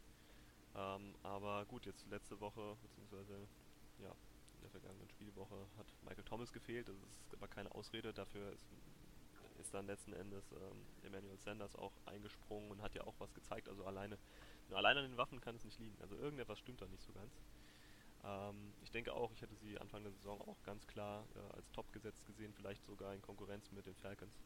Und nun sieht das ähm, ganz anders aus. Das so aus, als könnte sich das halt auch ja, komplett drehen. Ne? Das also kann sich hier total wenden. Ja. Ne? Und du sagst ja, Elvin Kamara ähm, gefällt mir nicht nur ganz gut, sondern ist meiner Meinung nach der Motor dieses Teams. Ja. Denn er rennt, er fängt und äh, schaut, dass äh, die Saints trotzdem noch Spiele gewinnen. Ohne den Jungen, puh. Ja. Gut, der Einzige, der in puncto Vielseitigkeit wahrscheinlich noch trumpft, ist Taysom Hill, aber das ist eine andere Klasse. Aber du hast gerade vom Motor des Teams gesprochen. Äh, da kommen wir zu den Carolina Panthers. Ähm, der Motor des Teams fehlt seit Wochen. Äh, Christian McCaffrey. Und dafür haben sie aber einen sehr, sehr guten Ersatz. Deutlich besser als wahrscheinlich von allen vermutet. Äh, Mike Davis. Der richtig, richtig gut abliefert. Also das hätte wahrscheinlich auch keiner sich träumen lassen, dass er äh, CMC so gut vertreten kann. Auf den Punkt liefert er ja. ab. Ja. Wahnsinn.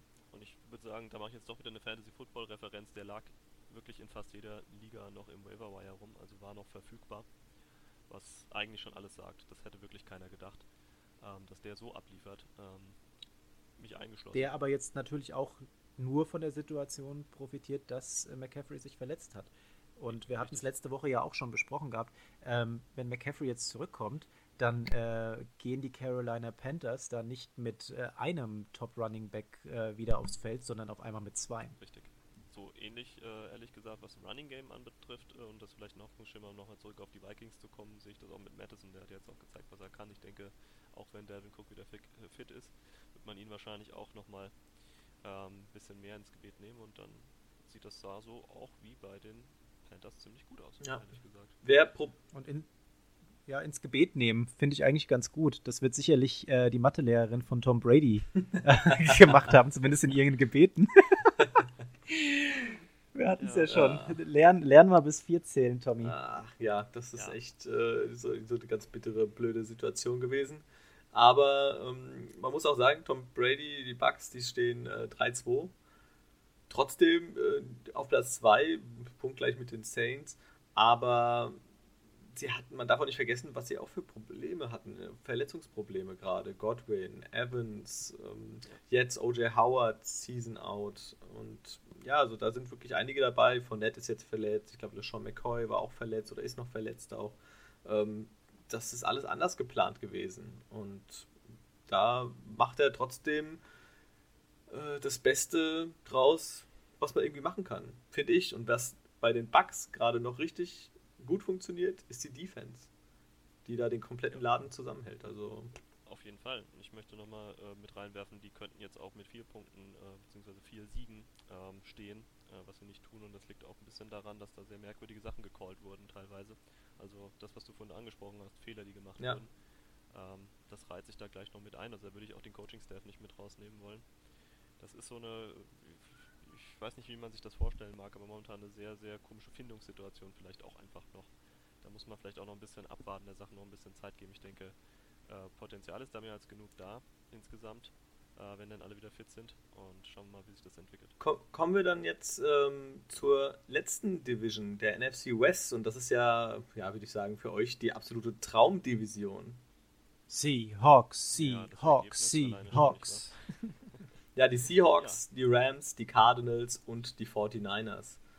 Und ja, ganz oben stehen natürlich äh, euer Team aus Seattle, die Seahawks. Mit 5-0, ähm, ja, mehr als souverän. Knappen, knappen 5-0. Ja, ja, also, also ich, ich, möchte, also man muss auch äh, da ziemlich ehrlich mit sich selbst sein. Da sind jetzt die letzten zwei Spiele waren knapp gewesen. Ja, äh, gegen Miami hätte es anders ausgehen können und gegen die Vikings genauso. Ähm, woran liegt's? Nicht an der Offense. Definitiv nicht. Russell Wilson performt äh, so, wie er kann und ähm, äh, läuft natürlich immer noch äh, einiges selbst, aber hat hier jetzt zumindest Unterstützung in Form von, von Carson.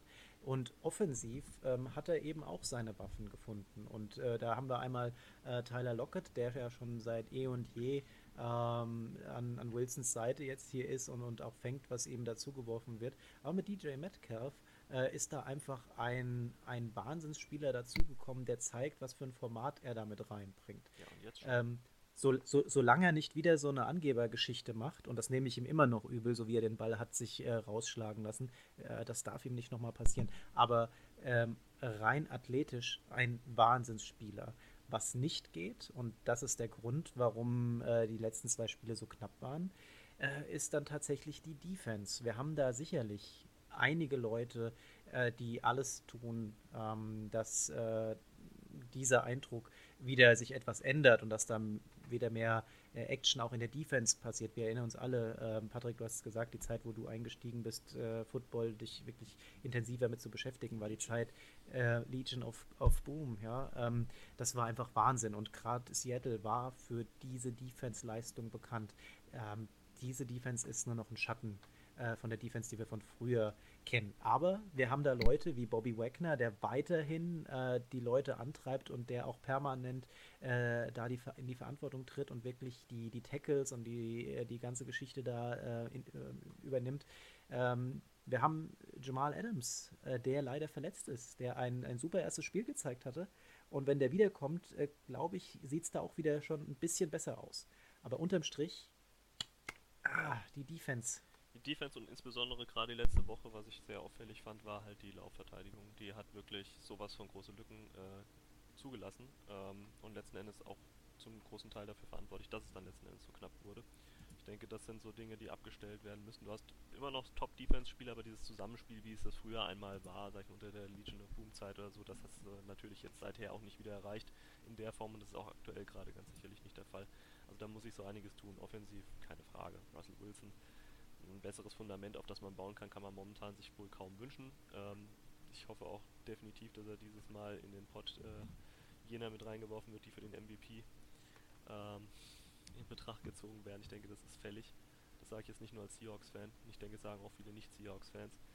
Ähm, aber ja, also 5-0, teilweise relativ knapp, gebe ich dir recht. Ähm, nichtsdestotrotz am Ende trotzdem verdient. Ähm, Defense, da muss ich noch was tun, denke ich auch. Ja. Ein in welcher Defense es aber läuft, sind die Rams. Ich wollte es gerade sagen, meine Überleitung. Ähm, ja, also da läuft es auf alle Fälle. Also mit um die ganze Defense um. Aaron Donald äh, funktioniert super. Aaron Donald siebeneinhalb Sacks schon gemacht. Ähm, die haben 90 Punkte nur kassiert. Das ist eines der wenigsten äh, Werte. Ich glaube, nicht, viert, viertwenigster Wert, äh, niedrigster Wert auf alle Fälle äh, aktuell. Und ja, das, sie stehen 4-1 und offensiv, Goff liefert ab. Ähm, das funktioniert, ja. Also man muss ja nicht ohne Gurley, wie es da weitergehen soll, aber Henderson ähm, hat schon super Spiele gemacht. Ähm, jetzt hat er mal ein bisschen wieder was an Cam Akers und ähm, Brown, Malcolm Brown abgegeben.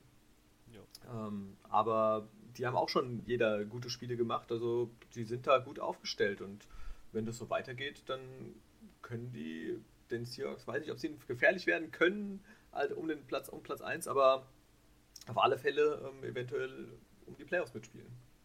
Auf jeden, auf Fall. jeden Fall. nur ein, ein äh, Spielabstand gerade. Ne? Also bleibt, bleibt spannend. Und ja. ähm, ich sag mal so, am Anfang, äh, der, nach den ersten zwei, drei Spieltagen, sah ja auch die NFC West ziemlich äh, krass stark aus. Da haben die 49ers ja auch noch ein bisschen besser dargestanden. Die sind jetzt bei 2-3 und wie wir ja vorhin schon gesagt haben, so ein bisschen in der Identitätskrise, beziehungsweise in, in einem Leistungstief, was ich jetzt nicht erwartet hätte. Ob die da rauskommen, puh, wird sich zeigen. Ähm, und in der Mitte haben wir die Arizona Cardinals. Ähm, die Wundertüte, würde ich sagen, aus dieser Gruppe tatsächlich. Denn äh, Kyler Murray kann performen, der Junge kann laufen. Im letzten Spiel haben wir gesehen, der kann werfen. Ähm, aber da waren halt auch Spiele dabei, die nicht so gut waren. Ja, also ähm, das Problem bei den Cardinals war die ganze Zeit so ein bisschen auch das Laufspiel. Also es kam sehr, sehr viel über Kyler Murray. Äh, Kenyon Drake äh, ist bisher relativ blass geblieben. Also er hat letztes Jahr ja einen guten Eindruck gemacht. Ähm, jetzt hat so ein bisschen Chase Edmonds das ein bisschen übernommen. Und ich vermute auch, dass er, oder ich glaube, dass er wirklich äh, dem ein bisschen den Rang ablaufen kann. Ähm, mal schauen, was das äh, gibt bei den Cardinals. Also die Defense macht teilweise ganz gute Plays. Ähm, und wenn jetzt äh, Kyler Murray ein bisschen so die Interceptions, die er in den letzten Wochen geworfen hat, ein bisschen minimiert, dann mal schauen. Also dann sehe ich die auch noch ähm, auf alle Fälle sehr positiv diese Saison. Ja, ich gebe dir absolut recht. Ich mache mir nur bei gerade der Geschichte, die du angesprochen hast mit Chase Edmonds, so ein wenig Sorgen, der momentan ähm, als Running Back auch ähm, trotz allem viel ähm, Passempfang macht. Etwas, das er vielleicht dann wahrscheinlich ein bisschen zurückfahren würde müssen, von der Kapazität her, von Leistungsfähigkeit mhm. her, wenn er denn die Running-Rolle von Kenyon Drake dann noch mehr übernehmen würde, also mehr Snaps, Snaps bekäme. Äh, wonach es aktuell ja vielleicht sogar gerade aussieht. Das heißt, da muss man auch vorsichtig sein, was man sich wünscht, sage ich mal. Denn ähm, das ist ja nun auch, äh, er, er, war eine wichtige Anspiel oder ist bisher eine wichtige Anspielstation. Die Frage ist, ob er das dann auch halten kann und nach wie vor sein wird. Das wäre für Arizona sicherlich schwierig, wenn er das dann nicht mehr wäre. Sie müssen schon gucken, ähm, sich wirklich Gedanken machen, ähm, reicht es jetzt alleine von, von Drake auf Edmonds, sage ich mal, ähm, snap-technisch äh, im, im Running Game zu wechseln oder muss man da nicht vielleicht generell gucken, ähm, wie sind wir dann im Passing Game in der Offense halt Aber Passing Game, da sprechen wir von dem Transfer überhaupt. Ja. Der Andrew Hopkins spielt jetzt äh, zusammen mit Kyler Murray und Andy Isabella, finde ich, macht auch keine schlechte das, Figur. Das liegt das am, am Vornamen, definitiv. ähm, Nein, ist auch. Äh, Womit wir wieder beim Andy Genau, waren. beim Andy. Ähm, ja, es ist ein, ähm, auch ein super Spieler. Also hat mir auch jetzt in den letzten Wochen sehr gut gefallen. Und ja, ja. also sie haben mit Christian Kirk, mit Hopkins, mit Isabella haben sie drei, hat, er, hat Hopkins, äh, nein, hat Murray drei super Anspielstationen. Und ja, Ja. ja. Und vielleicht abschließend NFC West, die einzige Division, äh, bei denen äh, alle Mannschaften mit einer positiven Differenz drinstehen. Ja, das ist richtig. Das ähm, so. zeigt ja auch ja. das Potenzial letzten Endes, ne? was da noch drin genau. steckt. Also da wird sich auch noch einiges tun. Denke ich auch. Wir sind jetzt die Divisions durchgegangen, hat ein bisschen länger äh, gedauert, als wir es wahrscheinlich eingeplant Wie haben. Immer. Aber ähm, ich denke mal, es war, war ein netter Recap, um einfach mal zu schauen, äh, ja, wo stehen die Teams, warum stehen die da und ähm, ja, wie, wie man die halt so einschätzt. Wir haben uns gedacht, wir, wir ziehen uns nochmal so ein paar Tops und ein paar Flops, die bisher in den Spieltagen für uns auffällig waren. Und äh, Patrick, du als äh, Gast, du darfst anfangen. Was waren so deine Tops äh, bisher? Also unter meinen Tops definitiv CD Lamp, wir haben vorhin schon mal von ihm gesprochen.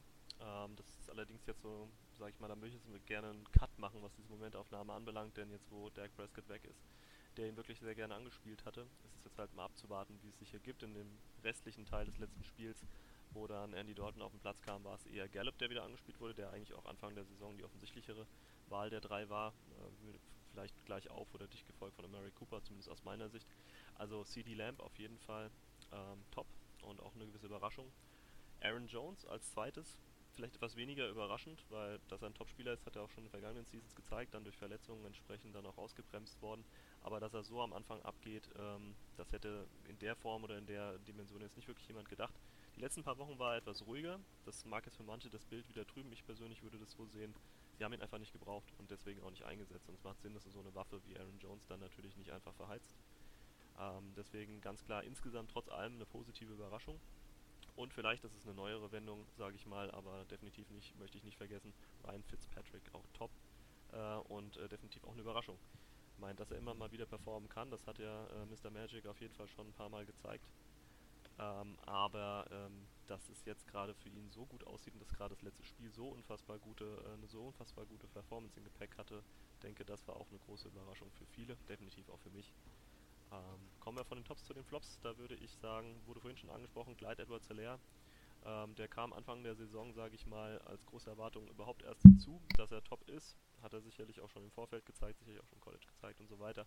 Ähm, aber war dann trotzdem letztendlich eine Überraschung und jetzt, nachdem es so stark startete, ähm, sieht es momentan nicht mehr so gut aus. Definitiv ein Flop für mich, nach aktuellem Stand. Matt Ryan haben wir auch schon drüber gesprochen, werde ich jetzt nicht nochmal weiter drauf eingehen. Ganz klarer Fall, kaum noch effektives Passing-Game, gerade die letzten Wochen. Das sieht übel aus, aber da ist ja momentan so einiges im Argen. Schauen wir mal, wie sich das entwickelt. Und vielleicht nicht unbedingt ein Flop, weil das definitiv jetzt nicht äh, aus Eigenverschulden heraus resultiert, aber Dak Prescott jetzt mit dem Ausfall ist natürlich eine große Enttäuschung ähm, für die äh, Cowboys, dass er wegfällt. Mit Andy Dalton, wie gesagt, haben wir schon gesagt, ein Top-Ersatz insgesamt ein relativ weicher Fall für das Team möglicherweise, wenn es gut läuft, aber trotzdem für ihn auch als Person bzw. für ihn als Sportler definitiv eine große Enttäuschung. Gute Punkte. Andi, wie sieht es bei dir aus? Ah, meine Top- bzw. Überraschung der Saison so ein bisschen äh, ist definitiv Justin Herbert. Also der hat ja vor dem zweiten Spiel noch nicht mal gewusst, dass er jetzt wirklich starten soll, hat ein paar Sekunden vorher in dem Sinne erfahren ähm, und hat bisher wirklich blitzsauber abgeliefert. Klar, Rookie-Fehler hin oder her, aber ähm, eigentlich für mich bisher wirklich so die sehr positive Überraschung der Saison. Was ich auch als Team sagen muss, äh, was mich persönlich sehr überrascht hat, äh, waren die LA Rams. Ähm, Habe ich vor der Saison nicht so stark gesehen, wie sie jetzt wirklich auftreten. Also klar, es waren jetzt nicht die ganz, ganz großen Gegner dabei, ähm, aber das, was sie gezeigt haben, war sehr ordentlich. Die Defense passt, die Offense passt. Und ähm, ja, ich hoffe echt, dass sie, ähm, oder ich wünsche mir so ein bisschen wirklich, dass sie auch relativ weit kommen. Als Enttäuschung der Saison habe ich bei mir eine ganz fette Eins und das sind die Dallas Cowboys. Ähm, klar, sie stehen 2-3, ähm, haben offensiv super abgeliefert, aber jeder hat die vor dem ähm, vor, vor der Saison eigentlich in den Himmel gelobt und gesagt, wow, was ein Team, diese Waffen in der Offense, Elliott, Lamb, Mary Cooper, Gallup, Prescott, das liefert ab und die Defense, oh, geil. Ja, und ähm, jetzt ähm, ist es mit die schlechteste Defense oder sogar die schlechteste Defense. Also es läuft überhaupt nicht und das finde ich sehr enttäuschend. Für mich aus persönlicher Sicht natürlich auch ähm, die Falcons. Also Ich meine, darüber haben wir in den letzten Wochen schon genug reden müssen, leider. Ähm, aber ja, also ich habe mir das ganz anders vorgestellt und dass die jetzt 0-5 stehen. Klar, Julio Jones fällt äh, seit längerem verletzt aus, aber Ridley performt gut. Ähm, die Anspielstationen sind da, aber ja, gerade auch wieder die Defense ist ein ganz, ganz großes Problem. Timo. Vielleicht, du hattest vorhin noch gesagt, ähm, die Texans, die sind auch noch so ein Kandidat für die Flops in, in diesem Jahr. Die muss man ja fast nicht ansprechen. Also das ist ja, boah, ein Knaller. Was hast du gesagt? Äh, teuerste Mannschaft? Ja, also die haben ja den teuersten Kader, also dieses Jahr und ähm, ja, also wie gesagt, hätte man vor der Saison auch nicht sehen können. Klar, Hopkins weg, aber das hätte trotzdem funktionieren müssen. Ja, also die Defense ist eigentlich mhm. gut, ähm, die Offense sind auch noch Namen da. Ja, also ich meine, sie haben ja ähm, mit Cooks auch jemanden geholt, der ähm, auch ordentlich performen kann. Ja. Passiert halt nicht. Leider nicht. Ja, ich meine, auch Will Fuller musst du bedienen können eigentlich. Also von daher sollte da mehr gehen, ja. Ja, dann äh, vielleicht meine Tops. Ähm, ich möchte es kurz halten. Ähm, ganz klar, ähm, die Seahawks muss man hier erwähnen, will ich erwähnen und mache ich auch sehr gerne. Äh, sie stehen 5-0. Äh, Russell Wilson präsentiert sich in einer äh, Bestform und ähm, auch vorher äh, hieß es, ja, muss man jetzt mal schauen, weil die Defense hier und da. Wir sehen, da haben alle recht. In der Defense ist das meiste ähm, Potenzial, wo man sich noch steigern kann. Äh, offensiv ist da nicht mehr so viel möglich. Die, da wird wirklich ordentlich was gezeigt. Ähm, deshalb auf jeden Fall eins von meinen Tops und die Packers. Ähm, dass Aaron Rodgers abliefern kann, das wissen wir alle. Und ähm, nochmals, diese Aussage äh, letztes Mal in dem Interview von wegen, das, was äh, Leute bei mir sehen, dass es eine äh, ja, durchwachsene oder schlechtere Saison ist, das ist für andere Quarterbacks die Saison ihres Lebens. Ähm, ja. Das, ist, das ist eine Ansage, aber er zeigt auch, ähm, was dahinter steckt. Nimm einfach mal anderen Quarterbacks ihre, ihre Top-Anspielstation Nummer 1 weg. Dann nimm die 2 weg. Dann nimm eine 3, eine 4, eine 5 und eine 6 weg. Und Aaron Rodgers, dem nimmst du die weg und er wirft trotzdem die anderen Stationen an. Das ist super. Also die Packers haben mich da äh, nicht komplett überrascht, aber sie haben äh, das Level nochmal eins höher gehoben. Ja, wirklich super momentan. Auf der Seite der ja, Flops oder vielleicht ähm, ja, Enttäuschung durch eine andere Erwartungshaltung, die 49ers aktuell, die liefern nicht das ab, was ich mir vor der Saison versprochen hätte. Sicherlich Verletzungspech hier und da und auch jetzt weiterhin noch geschwächt, aber ich glaube, da haben viele auch äh, das nochmal ganz anders gesehen, wie, wie sich hier die 49ers in den ersten Spielen äh, schlagen werden. Genauso sieht es mit den Saints aus gleiches Spiel. Da hätte keiner erwartet, dass die hier mit einem 3 zu 2 stehen. Äh, die hat man auch als ein zu 0 Team zu diesem jetzigen Zeitpunkt eigentlich erwartet, vorausgesetzt wie auch immer. Auf äh, die Falcons prügel ich jetzt nicht noch weiter ein. Ich, ich danke dir. Ähm, was äh, mich richtig enttäuscht, und da geht es dann wirklich in Richtung Reinfälle, sind äh, unser Thema des Tages auch die Backup-Quarterbacks. Das ist eine Katastrophe. Die verdienen trotzdem noch genug Geld, und äh, was da gezeigt wird, ist echt unterirdisch. Definitiv ein Reinfall. Und äh, was ähm, ja schade und, und äh, wirklich ähm, kritisch zu betrachten ist in dieser Saison, sind die ganzen Verletzungen. Jetzt ab von Dak Prescott, aber wir haben so viele Kreuzbandrisse schon in dieser Saison miterlebt. Äh, das ist, das ist einfach nicht schön anzusehen. Und ich hoffe, dass wir jetzt äh, die schlimmsten Tage, was Verletzungen angeht, hinter uns haben äh, ich hoffe es zumindest. Ähm, wir werden sehen, was da noch folgt. Ja, und äh, dann sind wir quasi auch mit unseren, mit diesem Punkt durch. Und dann haben wir ja noch jeder uns ein bisschen ja, Gedanken gemacht ähm, über eine persönliche Top 10 aktuell. Ja, und da würde ich auch wieder sagen, Patrick, du als Gast, leg mal vor. Das ist aber sehr nett von euch, dann mache ich das doch äh, glatt auch. Ähm, also Top Tens der Teams, die ich momentan ganz oben sehe, beziehungsweise von denen ich glaube, dass sie diese Saison ähm, auch ähm, die Top Ten Teams sein werden äh, am Ende der Saison. Das sind definitiv, ähm, ich sage es jetzt als Seahawks-Fan, aber ich sage es sind die Seattle Seahawks für mich auch auf Platz 1 aktuell, einfach gerade deswegen, weil ähm, noch so viel Potenzial unter der Haube schlummert, was noch gar nicht zu tragen kam. Wir aber schon wahnsinnig viel gesehen haben und das schon unfassbar gut war und das Ergebnis spricht für sich. Deswegen auf jeden Fall meine Nummer 1. Ähm, das ist sehr leicht für mich als Fan, keine Frage. Ähm, aber dann auch die Green Bay Packers, wie du selber auch schon gesagt hast, Timo, gerade definitiv und deswegen auch bei mir auf Platz 2. Die Green Bay Packers spielen dieses Jahr wirklich ganz oben mit, zumindest von dem, was sie bisher zeigen, wenn das so bleibt. Ähm, mache ich mir da keine Illusionen. Und dann vielleicht erst auf Platz 3 die Kansas City Chiefs. Und ja, ich sage das jetzt trotzdem.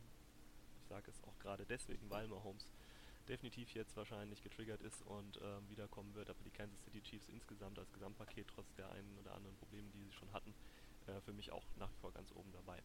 Und dann kommen wir wieder zu dem Thema Defenses und da möchte ich auf jeden Fall die Ravens ansprechen, für mich auf Platz 4 momentan. Vielleicht zusammen mit den Steelers, die werden sich das 4 oder 5 in irgendeiner Form teilen müssen, äh, weil die Defenses einfach unfassbar gute äh, Spiele abgeliefert haben bisher und einfach unfassbar gut aussehen, denke ich, dass die auch ganz oben mit dabei sind. Vielleicht sogar in einem potenziellen Championship-Game, wer weiß. Ähm, dann auf Platz 6 die Tennessee Titans aktuell. Ähm, und direkt davon gefolgt die Las Vegas Raiders. Warum die Las Vegas Raiders so weit unten? Nun, das liegt einfach für mich hauptsächlich daran, äh, dass das Ergebnis momentan noch nicht so optimal ausgefallen ist und äh, das zeigt sich auch ein bisschen so in dieser Punktedifferenz, die sie mit minus 1 gerade mal so austariert haben. Ich denke, da, da muss ich noch ein bisschen was beweisen, Potenzial ist da. Und äh, im Anschluss daran würde ich sogar schon, ähm, würde ich bold werden wollen und die Miami Dolphins einreihen, die mich momentan einfach unfassbar überzeugen und von denen ich glaube, dass sie noch einiges aus der Saison rausholen können mit ihrem 2 zu 3 Stand. Ähm, und abschließen würde ich diese Liste gerne dann ähm, mit den Tampa Bay Buccaneers, weil ich glaube, dass äh, Tom Brady die Kurve diese Saison noch kriegen wird und äh, wir noch einiges von ihm sehen werden und äh, uns das ein oder andere Mal vielleicht noch fragen werden, ob dieses Team nicht vielleicht sogar noch weiter hochkommen kann als in meinem Ranking. Wow. Und damit definitiv keine Mainstream-Meinung, ja, Patrick. Respekt, also ich bin, bin die ersten fünf Plätze, äh, bin ich noch voll bei dir und dann gehen wir komplett auseinander. Ja, ich wollte mal weg vom Offensichtlichen, aber ich denke, ich denke mal, es soll Ja, du hast, du, hast es, du hast es geschafft, was ich nicht geschafft habe, denn ich habe bei mir versucht, die Raiders irgendwie in die Top 10 zu bringen. Ich habe es nicht geschafft. Also ich äh, bin ja auch ein bisschen beeindruckt, dass die, die Dolphins und die, ähm, die Bucks es dann irgendwie damit reingeschafft haben. Also ja, der, also ich sag euch, wartet's ab. Ich denke mal, da, ich meine da was zu erkennen, aber wer weiß. Ja. Ob ich richtig liege oder nicht, wir werden wir dann in drei oder vier Wochen sehen. Also ja, weil den Unterschied, äh, Andi und ich haben uns ja im Vorfeld schon mal ein bisschen unterhalten, wie wir das Ganze einschätzen. Und äh, ich würde sagen, bis auf kleine Minimaldifferenzen waren wir da schon ziemlich nah beieinander. Und ähm, mit deiner Einschätzung, Patrick, bist du da von unserer zumindest mal teilweise ähm, abgewichen. Wieder mal ganz klar außen vor. Also ich, ich habe bei mir bei den Top Ten aktuell, ähm, ich habe es nicht so ein bisschen auf die Zunge, also jetzt wie ich es aktuell einfach so ein bisschen empfinde, äh, die Green Bay Packers an 1. Äh, ich habe die Chiefs an 2 und die Seahawks an 3. Also ein bisschen andere Reihenfolge. Ähm, ich denke einfach, bei den Seahawks war es ein bisschen, ja, wie gesagt, die letzten zwei Spiele sehr knapp. Ah, klar, haben nicht verloren wie die Chiefs, aber bei den Chiefs ist einfach, die haben trotzdem noch ein anderes Auftreten gehabt, gerade in den ersten Spielen. Und ich sehe die aktuell einfach noch einen Ticken, ein Mühe vor den Seahawks. Ähm, auf 4 habe ich die Ravens und auf 5 die Steelers. Da waren wir ja uns auch ähnlich. Das hast du ja auch genauso gehabt. Äh, einfach aufgrund dieser ultra starken Defense beider Mannschaften. Ähm, und was Defense betrifft, bin ich dann tatsächlich auf Platz 6. Nicht bei den Titans wie du, sondern bei den Rams. Also ich sehe die Rams wirklich äh, aktuell ziemlich weit vorne äh, und sehr, sehr gefährlich.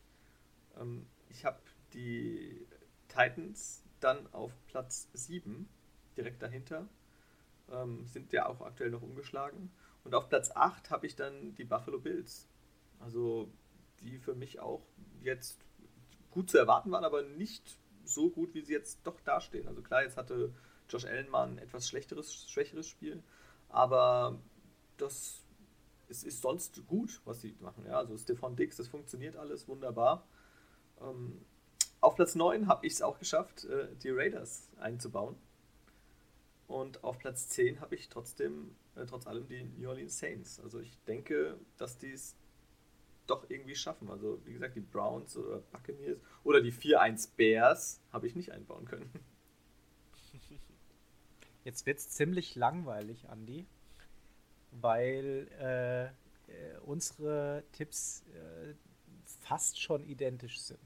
Äh, da sprechen wir jetzt, jetzt nur noch vom Mikromanagement äh, an der einen oder anderen Stelle. Bei mir auch die Packers auf der 1. Äh, einfach aus dem Hintergrund, weil Aaron Rodgers so performt, wie er performt. Und Patrick, du hast es vorhin auch schon gesagt. Ähm, hier werden Leute geschont, äh, die trotzdem mega abliefern. Das heißt, auch da schlummert noch ein mega Potenzial. Und ähm, auch was die Defense da an den Tag legt. Ja, wir erinnern uns an das Smith-Spiel, wie der einfach äh, da abgeliefert äh, hat. Und auch der Rest der Defense-Line sieht schon ganz gut aus. Ähm, wenn das dabei bleibt, äh, ganz klar, Packers ganz weit vorne mit dabei. Gefolgt von äh, nicht den Seahawks, sondern auch wie beim Andy den Chiefs. Äh, warum? Ähm, weil ich tatsächlich äh, gestruggelt habe und so geschwitzt habe bei den letzten zwei Spielen. Und da sprechen wir von den Dolphins, die du zwar, Patrick, in den Top Ten mit drin hast, ähm, aber auch von den Vikings. Und ähm, das sind jetzt keine Top-Teams, gegen die eine so klasse Mannschaft äh, ins Wanken geraten sollte. Daher die Chiefs ähm, für mich weiterhin äh, in der Gänze momentan noch etwas kompletter. Da sieht die Offense gut aus und die Defense macht auch einen guten Job. Ähm, Seahawks auf der 3, wie gesagt. Ähm, Offensivleistung top. Wenn es nur danach ging, wären die bei mir auch ähm, auf der 1, einfach aus Prinzip. Aber es ist das Gesamtpaket, das ich bewerte. Dann äh, separiere ich mich von euch, was die 4 angeht, denn ich sehe die Steelers vor den Ravens. Warum? Ähm, weil die Ravens mich mega enttäuscht haben in dem Spiel gegen die Chiefs, wo die einfach absolut nicht abgeliefert haben und äh, überrollt wurden. Das hätte ich nicht gedacht. Da habe ich mir ein wesentlich knapperes Spiel erhofft und erwartet. Und die Steelers im, im Gesamtpaket für mich dann, zumindest was auch die Offensivleistung angeht, ähm, ein Stück höher einzuranken als die Ravens. Dann kommen bei mir auch die Rams. Da habe ich mich auch äh, vom Andy ein bisschen verleiten lassen. Ich habe die ursprünglich irgendwie auf der 9, auf der 10 eingeschätzt. Und als wir dann unseren letzten Podcast aufgenommen haben und ich mir ja auch die Spiele nochmal angeschaut habe und die Szenenrevue passiert habe, das war schwer. Die haben sich als weiter nach oben geschoben in meinem Kopf und äh, haben es jetzt tatsächlich auf die 6 geschafft. Äh, die haben eine mega Defense da stehen und die haben auch super Potenzial in der Offense. Die haben ein super Wide Receiver Duo da vorne stehen und wenn Jared Goff abliefert, dann hat er da Stationen, die er bedienen kann und dann können die Rams tatsächlich da äh, vormarschieren. Auf der 7 folgen die Titans. Ich glaube, das ist ein solides Team. Ähm, da hätte ich noch ein bisschen rotieren können. Ähm, warum auf der 7? Weil auf der 8 bei mir die Bills kommen und die Titans haben einfach in dem Direktvergleich ähm, ja, Allen einfach auf einem, auf falschen Fuß erwischt, wie auch immer. Auf jeden Fall äh, daher diese Platzierung. Die Browns folgen bei mir auf der 9. Ähm, da kommt der Mayfield-Faktor und Andy hat eben an der Stelle das geschafft, was ich nicht geschafft habe, und zwar die Raiders in die äh, Top 10 zu bringen. Hätte ich gern irgendwie gemacht, aber ich sehe die Browns halt äh, trotzdem noch ziemlich stark dort stehen, auch wenn K jetzt mit, mit Rux endlich einen Receiver hat, einen richtigen Wide Receiver. Davor ging ja wirklich alles nur noch über äh, Jacobs und Waller. Ähm, die Raiders bei mir gedanklich auf der 11. Äh, und auf Platz 10 ähm, sind die Saints. Ich glaube immer noch dran. Die haben jetzt gestruggelt, aber die fangen sich jetzt wieder. Und äh, wenn Michael Thomas wieder auf dem Feld steht, äh, dann haben sie mit Sanders die Connection auch endlich gefunden gehabt und mit Elvin Kamara haben sie da Leute stehen. Das kann was werden und das kann funktionieren und da glaube ich dran. Ja, spannend. Ja, auf alle Fälle sehr interessante Listen, glaube ich. Also da haben wir alle denke, äh, schöne Meinungen drüber ich denke, also die Buffalo Bills, denen haben wir vielleicht alle insgesamt ein bisschen Unrecht getan. Ich insbesondere, dass ich sie gar nicht in den Top 10 habe. Aber ich sag mal so, ähm, abwarten. Ich sehe da, dass da sich noch einiges entwickeln kann. Das, ähm, ich glaube zwar nicht, dass es desaströs laufen wird, aber ich glaube, dass einige Mannschaften noch an den Bills vorbeiziehen werden. Und, ähm, das kann gut sein. Die ein oder anderen Hoffnungsträger, den möchte ich jetzt einfach auch, den möchte ich jetzt einfach auch, die möchte ich jetzt einfach auch mal nicht äh, weggelassen haben, sozusagen. Das, das stimmt. Aber wie der Andi auch schon gesagt hat, äh, zum Beispiel bei den Bears, die konnte ich nicht mal in die Top 14 bringen, gedanklich. Ich bin es durchgegangen und äh, ich konnte mich nicht dazu überwinden. Ja, auch mit dem 4-1 nicht. Ja, was soll man sagen? Äh, wir sind definitiv über der Zeit, die wir geplant hatten, aber wir haben, denke ich mal, auch ausführlich heute ähm, da einen Rückblick über die bisherigen Spieltage ähm, Revue passieren lassen. Wir haben äh, über die aktuellsten Geschehnisse, unter anderem Levian Bell, gesprochen. Und ähm, wir haben unser Power Ranking jetzt mal eingeführt. Das werden wir, denke ich mal, in irgendeiner Form wahrscheinlich nochmal auf Insta äh, hochladen. Und ähm, dann schauen wir einfach mal, ob wir das als feste Instanz generell in, den, ähm, ja, in das Profil mit übernehmen können und was sich da wöchentlich tut. Ich glaube, das ist eine ganz, ganz coole Sache. Ja, also ich freue mich auch drauf. Ähm, wir werden das bestimmt hinkriegen. Ähm, wir werden es nochmal abgleichen und ja, das, das kriegen wir hin mit dem Hochladen. Ähm, ich möchte mich an dieser Stelle auf alle Fälle äh, recht herzlich bedanken, nicht nur beim Timo, sondern in erster Linie natürlich auch bei unserem Special Guest, beim Patrick, äh, dass das so gut geklappt hat und es hat wirklich super viel Spaß gemacht, äh, mit euch beiden hier über Football zu quatschen und das einfach mal so ein bisschen durchzuanalysieren. Ja, danke mir ja, das auch. Eineinhalb Stunden, die einfach verflogen sind. Kann man so sagen, ja. Ich danke euch auch für die Einladung auf jeden Fall, hat mir auch sehr viel Spaß gemacht und äh, vielleicht sieht man sich hier in dem Format ja mal wieder. Sehr gerne. Andi, wie immer, gebührt dir das Schlusswort und ich verabschiede mich, wünsche euch noch einen schönen Tag, schöne Nacht, wann immer ihr uns hört. Macht's gut. Tschüss. Ja, ähm, wie gesagt, es war äh, sehr, sehr lustig und sehr äh, schön, äh, jetzt diese anderthalb Stunden mit euch zu verbringen. Ähm, und wir wünschen euch da draußen natürlich ganz viel Spaß jetzt an diesem Wochenende ähm, mit den Spielen. Äh, hoffet, ihr hattet auch viel Spaß mit uns und ähm, ja, ihr schaltet beim nächsten Mal wieder ein und wir hören uns dann spätestens nächste Woche Donnerstag, wenn es wieder heißt, willkommen beim Awesome Football Podcast. Macht's gut. Ciao. Tschüss. Ciao.